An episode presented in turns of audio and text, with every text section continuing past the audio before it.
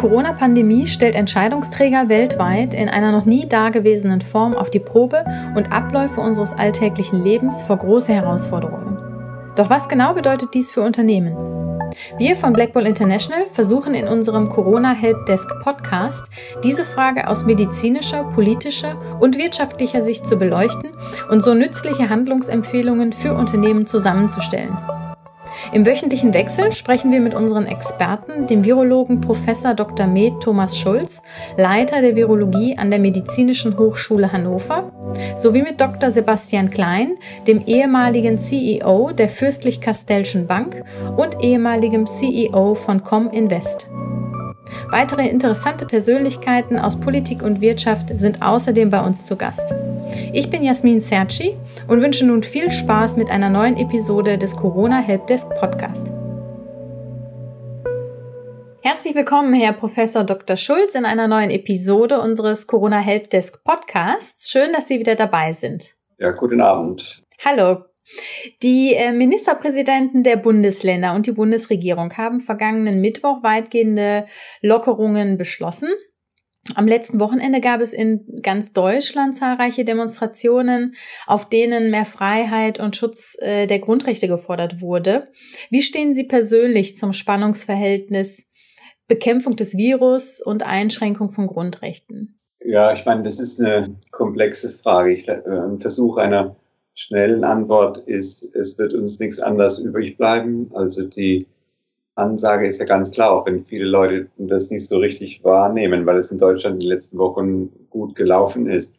Wenn wir nichts machen, wenn wir die, diese Kontaktsperren nicht einführen, diesen Lockdown nicht einführen und damit einhergeht eine Einschränkung der Grundrechte, dann äh, sieht es hier ganz schnell dramatisch aus. Also es gibt äh, Rechenmodelle, die äh, schätzen mit mehreren hunderttausend Toten einem komplett überlasteten Gesundheitssystem. Das Frappante im Augenblick ist, und das ist auch das, äh, sagen wir mal, Interessante, wenn man so will, an diesen Demonstrationen ist, die Leute haben vor ein paar Wochen noch die Bilder aus Italien gesehen, wie es dazu gegangen ist. Und weil mhm. das hier nicht ähnlich gekommen ist, sagt man ja, das war alles nicht so schlimm. Und manche Leute gehen ja noch weiter und sagen, das ist alles übertrieben oder alles erfunden oder mhm. Verschwörungstheoretiker fangen an, von versteckte Diktatur in Deutschland und so weiter äh, zu fabulieren. Das ist das Frappante. Also wenn man vier Wochen zurückdenkt, da haben wir es in den Abendnachrichten immer gesehen, wie es auf den italienischen Intensivstationen im Norden von Italien aussah. Und dass es hier jetzt so gut gelaufen ist, ist eine Mischung von Glück und ein bisschen schneller reagiert, aber auch schneller haben reagieren können, weil die Italiener uns ja gezeigt haben, was passiert ist, wenn man nicht reagiert. Und also diese Mischung aus Glück und äh, gute Kapazität im Gesundheitssystem, Glück gehabt, was die Altersverteilung der Infizierten anging in Deutschland, führt jetzt zu einer Situation, wo die Leute sagen, ja, das war doch gar nicht so schlimm. Mhm. Es ist ganz klar, wenn wir nichts gemacht hätten, hätten wir jetzt, äh, das waren die Vorhersagen, wären wir nah dran am Gipfel der Welle und die wäre fürchterlich. Mhm. Äh, geschätzte Todesraten im Hunderttausender-Bereich. Ja, schrecklich gar nicht äh, auszumalen. wenn das einer noch nicht glaubt, dann soll er nach Amerika gucken. Der Trump führt es ja im Augenblick vor, wie man es nicht machen soll. Mhm. Absolut, ja. Es sind jetzt bei 80.000 Toten ne, bei einer größeren Bevölkerung, aber die werden locker über die 100.000 kommen, äh, wenn die, wir können von Glück sagen, wenn es nicht noch schlimmer wird. Oder wenn man weiter in Europa gucken will, in, in Großbritannien, im Augenblick das Land mit den meisten Todeszahlen, die haben die Italiener überholt im Augenblick, mhm. über 30.000. Ähm, wir haben 80 Millionen zu 50 Millionen Bevölkerung, also acht Fünftel mal so viel. Also wir wären hier locker bei 40.000. Und es ist ja nicht so, dass die in Großbritannien nichts gemacht haben. Die haben es nur zwei, drei Wochen zu spät gemacht. Ja.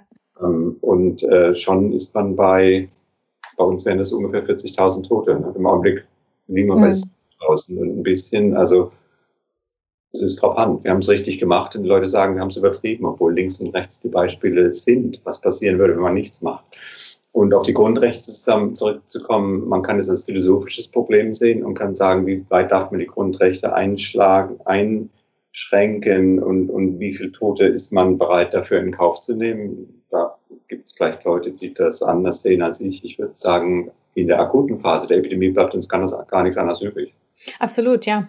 Also meine persönliche Meinung ebenso. Wenn wir nochmal bei diesen Lockerungen bleiben. Wir haben jetzt immer wieder gehört, dass es Menschen äh, gibt, die im Grunde Virusträger zu sein scheinen. Das heißt also Menschen, die infiziert sind, aber keine Symptome der Erkrankung zeigen. Gibt es Erkenntnisse darüber, wie lange ein Träger das Virus übertragen kann? Ist jetzt natürlich in, im Sinne der Lockerungen eine große Frage. Ja, ich glaube, da müssen wir erstmal zwei Sachen unterscheiden und, und, genau definieren, was wir mit Träger meinen. Es gibt, es gibt zwei Phänomene oder eigentlich drei Phänomene. Es gibt zum einen die Leute, die noch keine Symptome haben und ungefähr bis zu zwei Tage vor Auftreten der Symptome äh, Virus ausscheiden können und in mhm. dieser Phase oft auch in größeren Mengen ausscheiden können. Die sind infektiös wie hoch deren Anteil ist, äh, gibt es aus verschiedenen Studien unterschiedliche Schätzungen, so in der Größenordnung 20 bis 40 Prozent, äh, wahrscheinlich eher Richtung 20 Prozent, aber das weiß keiner so ganz genau. Also den Anteil gibt es und die tragen deshalb zur Epidemie bei, weil die eben noch nicht wissen, dass sie krank sind und sich deshalb auch jetzt nicht von Symptomen getrieben her äh, testen lassen. Ähm, und weil sie in dieser Phase relativ viel Virus ausscheiden. Die tragen sicher zur Epidemie bei. Dann gibt es die Leute, die nie Symptome entwickeln. Die gibt es auch. Deren äh, Bedeutung ist ein bisschen schwerer einzuschätzen, weil man die per Definition meistens nicht findet. Also man hat sie zufällig durch Testen gefunden. Mhm. Äh, wenn die, die noch keine Symptome haben, das merkt man drei Tage später, dass die Symptome gehabt haben. Die sind leichter zu erfassen. Mhm. Und dann gibt es letztlich diejenigen, die nach Überstehen der Erkrankung des Virus noch längere Zeit nachweisbar haben mit solchen molekularen Testen, solchen PCR-Testen, die wir sie verwenden zur Diagnose. Und das kann durchaus lange anhalten. Also da gibt es Berichte, dass das mehrere Wochen anhalten kann. Was vollkommen unklar ist, ob das eine Bedeutung hat für die Übertragung. Was wir wissen, ist die Menge an Virus-RNA, also ein Virusgenom, die wir bei diesen Rekonvaleszenten nachweisen, ist sehr, sehr viel geringer als bei denen, die in der akuten Phase der Erkrankung sind oder in der präsymptomatischen Phase der Erkrankung sind. Mhm.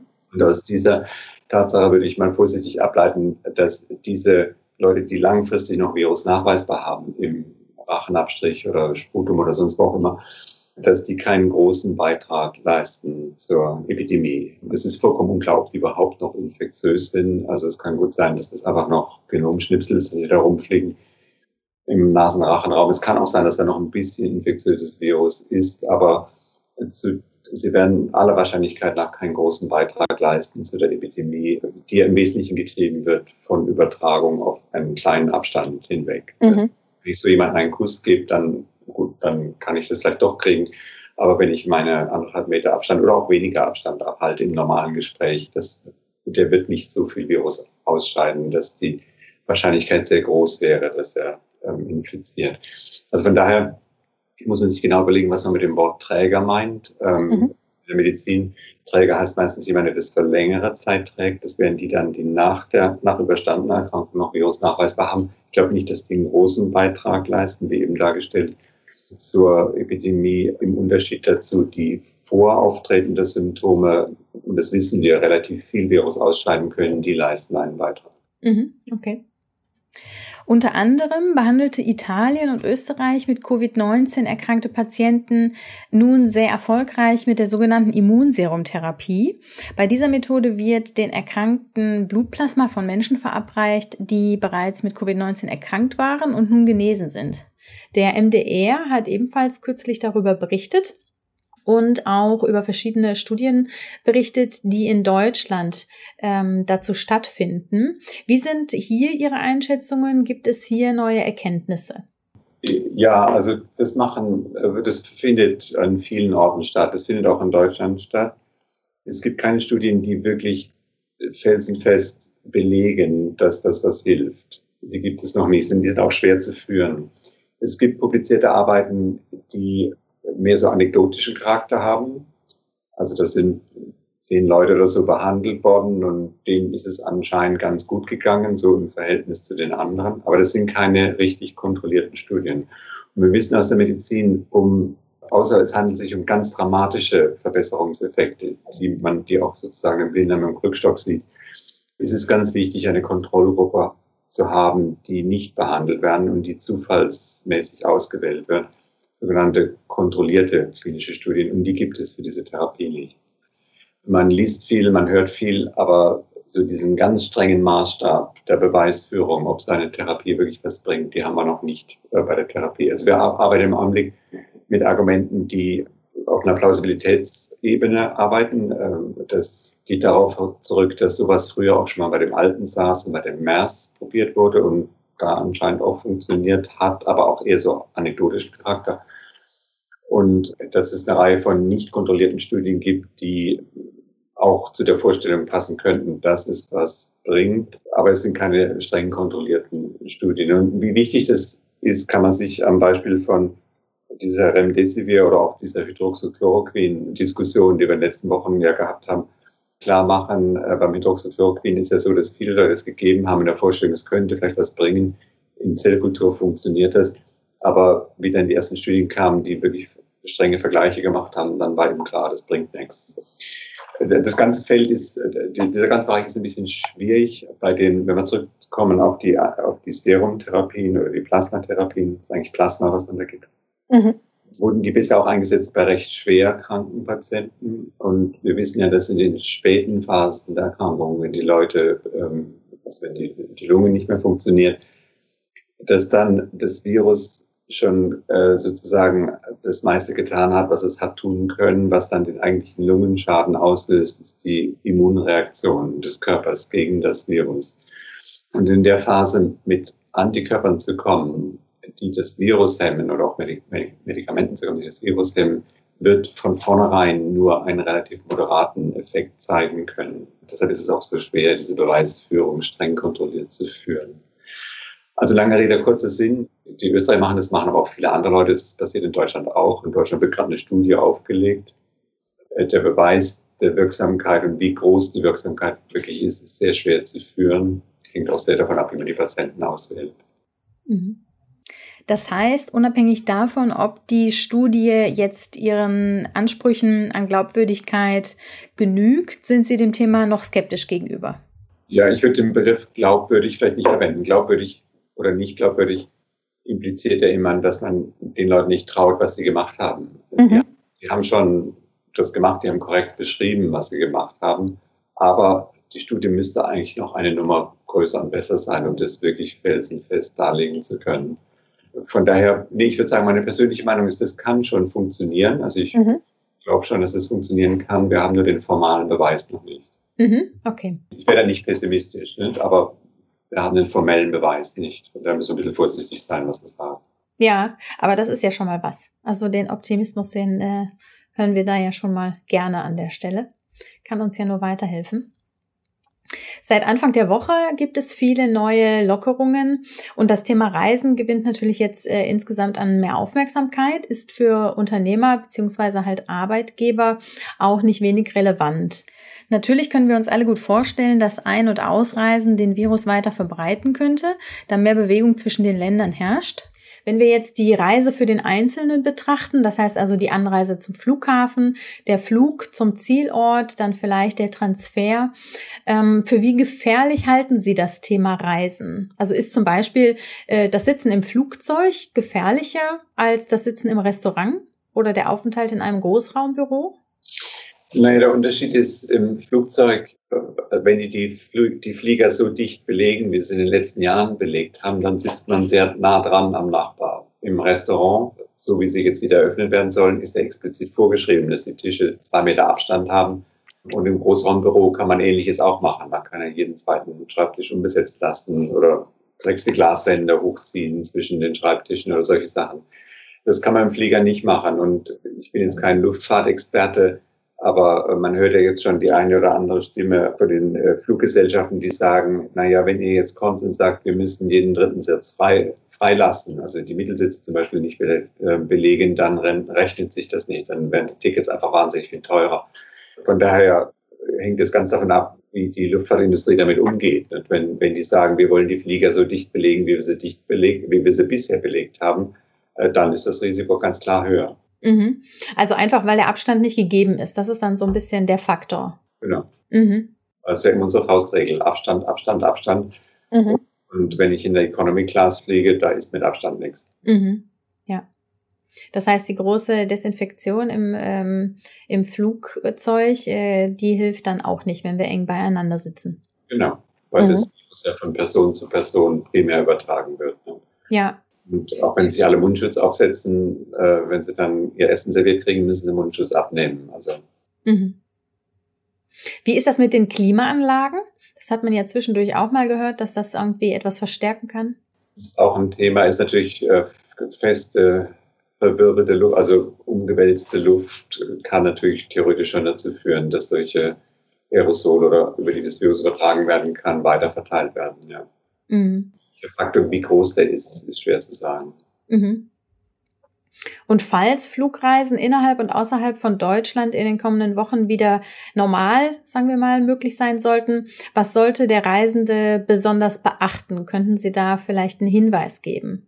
Naja, ich meine, das hängt immer davon ab, wie die, wie die epidemiologische Situation ist.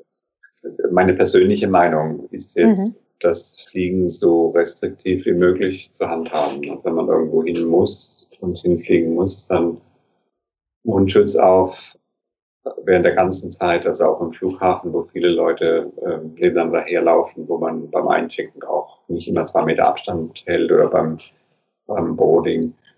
Mundschutz auf, was man halt machen kann. Aber das Wichtigste ist nach Möglichkeit Flüge vermeiden, würde ich sagen, im Augenblick noch. Mhm. Es kursiert der Vorschlag, Reisen am Zielflughafen zu testen, bevor die Einreise in das Zielland erlaubt wird.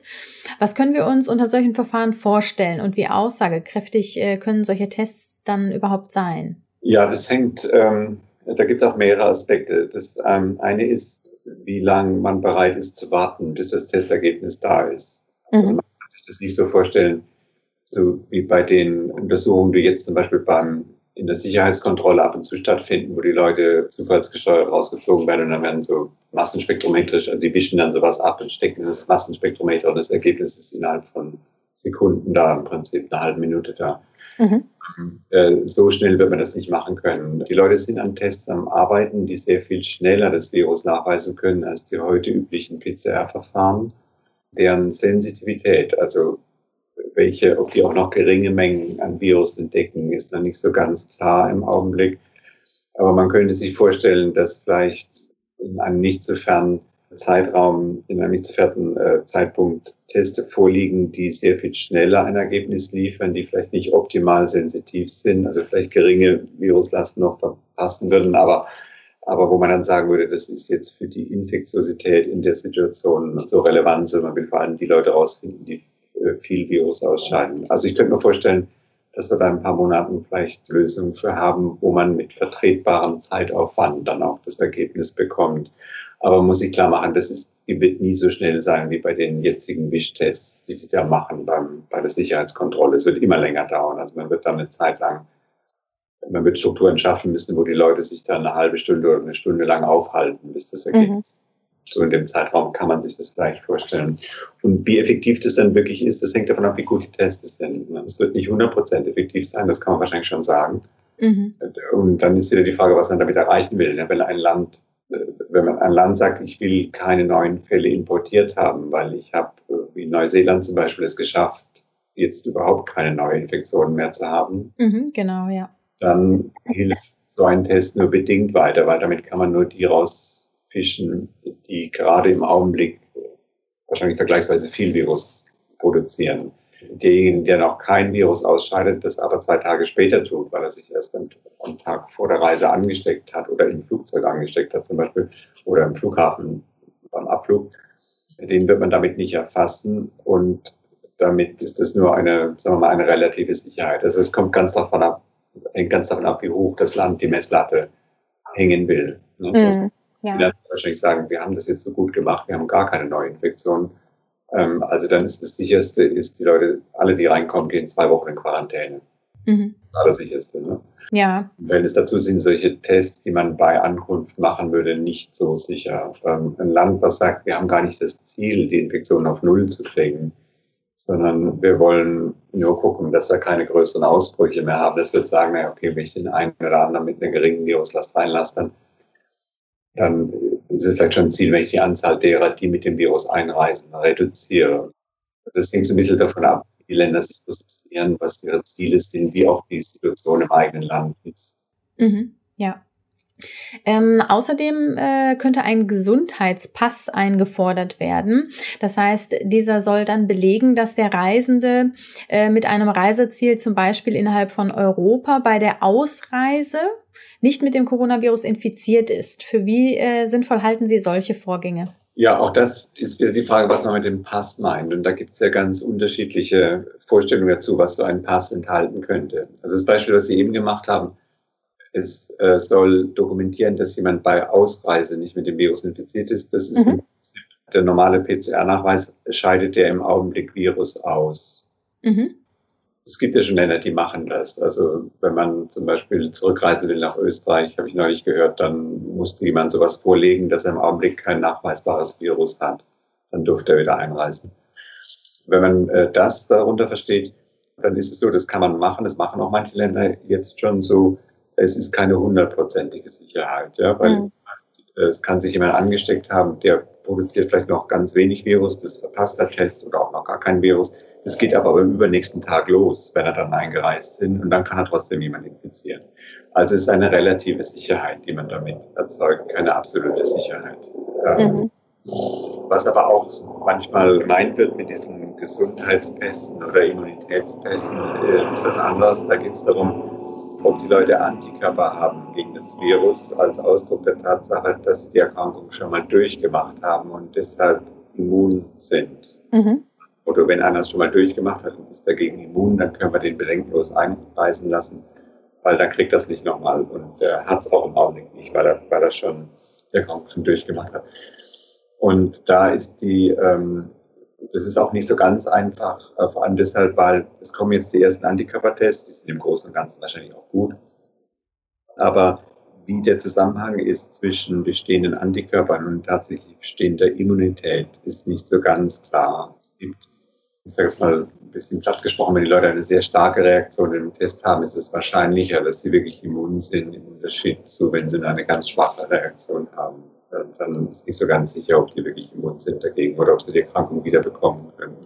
Also da geht es dann weniger drum.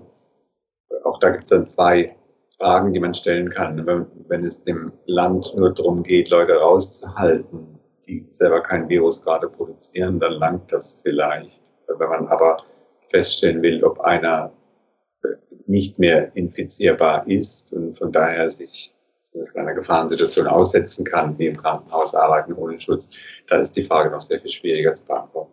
Mhm. Wenn wir nochmal auf das Thema Quarantäne zu sprechen kommen, Sie sagten gerade, das wäre im Grunde der Garant dafür, sicher zu sein, dass jemand nicht erkrankt ist. Erhalten Sie eine Quarantänepflicht für Mitarbeiter, die innerhalb oder außerhalb von Deutschland Urlaub gemacht haben, für sinnvoll? Also eine Quarantänepflicht kann ja nur der Staat aussprechen. Also wenn Sie jetzt darauf abheben, ob das ein Unternehmen machen soll, das sagt jeder, der jetzt mal, sage ich mal, da in diesen, ähm, äh, in, in diesen Landkreis neben Münster, Kölzberg, äh, gereist ist, äh, wo die im Augenblick gerade viele Infektionen haben. Jeder, der dorthin gereist ist, betrieblich, wenn der zurückkommt, muss er erst zwei Wochen in Quarantäne, bevor er wieder in den Betrieb darf. Also das, das Unternehmen kann ja keine Quarantäne aussprechen, das kann nur der Staat. Das Unternehmen kann nur sagen, du kommst zwei Wochen nicht in das Unternehmen, in den Betrieb, sondern du machst Homeoffice so lange. Das können sie sagen, aber sie können dem nicht verbieten, die Wohnung zu verlassen und einkaufen zu gehen. Das geht nicht. Mhm. Das kann nur der Staat, das kann nur das Gesundheitsamt. Und das wird man innerhalb Deutschland nicht einführen, das glaube ich nicht. Mhm. Halten Sie das denn für sinnvoll, dass das Unternehmen vielleicht sogar so reagiert als Vorsichtsmaßnahme? Naja, ich würde im Augenblick sagen, wenn man sich die Deutschlandkarte anguckt, also im Augenblick sind die Zahlen ja relativ gering, die Zahlen der Neuinfektionen. Also ich glaube nicht, dass ich das machen würde im Augenblick. Wenn mhm. einer jetzt, ich ähm, bin in einem Landkreis gewesen, wo sehr viele Infektionen sind. Ich weiß nicht, ähm, wie ist es, wenn einer sagt, also zum Beispiel, er ist in so einem fleischverarbeitenden Betrieb gewesen, wo gerade 100, was weiß ich, 20 oder 160 Mitarbeiter positiv getestet wurden. Mhm, mh. Soll der dann wieder zurück in den Betrieb? Vielleicht sollte man da vorsichtig sein je nachdem, mit wem der gesprochen hat, ist der möglicherweise sogar Kontakt ersten Grades und damit automatisch ähm, erst mhm, ja. zu stellen. Mhm. Also kurze Antwort ist, ich glaube, innerhalb Deutschlands würde ich das nicht machen. Mhm. Gut, Herr Professor Schulz, wir sind schon wieder am Ende äh, der Episode angelangt. Vielen Dank für Ihre Antworten und vielen Dank für das schöne Gespräch. Nicht zu danken. Vielen Dank. Auf Wiedersehen. Vielen Dank an unseren Experten und an Sie fürs Zuhören. Wenn Sie selbst Fragen haben, die Sie gerne von unseren Experten beantwortet hätten, senden Sie uns einfach eine E-Mail an helpdesk at blackbull-international.com. Außerdem finden Sie viele weitere interessante Inhalte zum Thema unter www.corona-helpdesk.de und wir freuen uns natürlich sehr, wenn Sie unseren Podcast mit Ihrem Netzwerk teilen. Nochmals danke fürs Zuhören und viele Grüße von Black Bull International.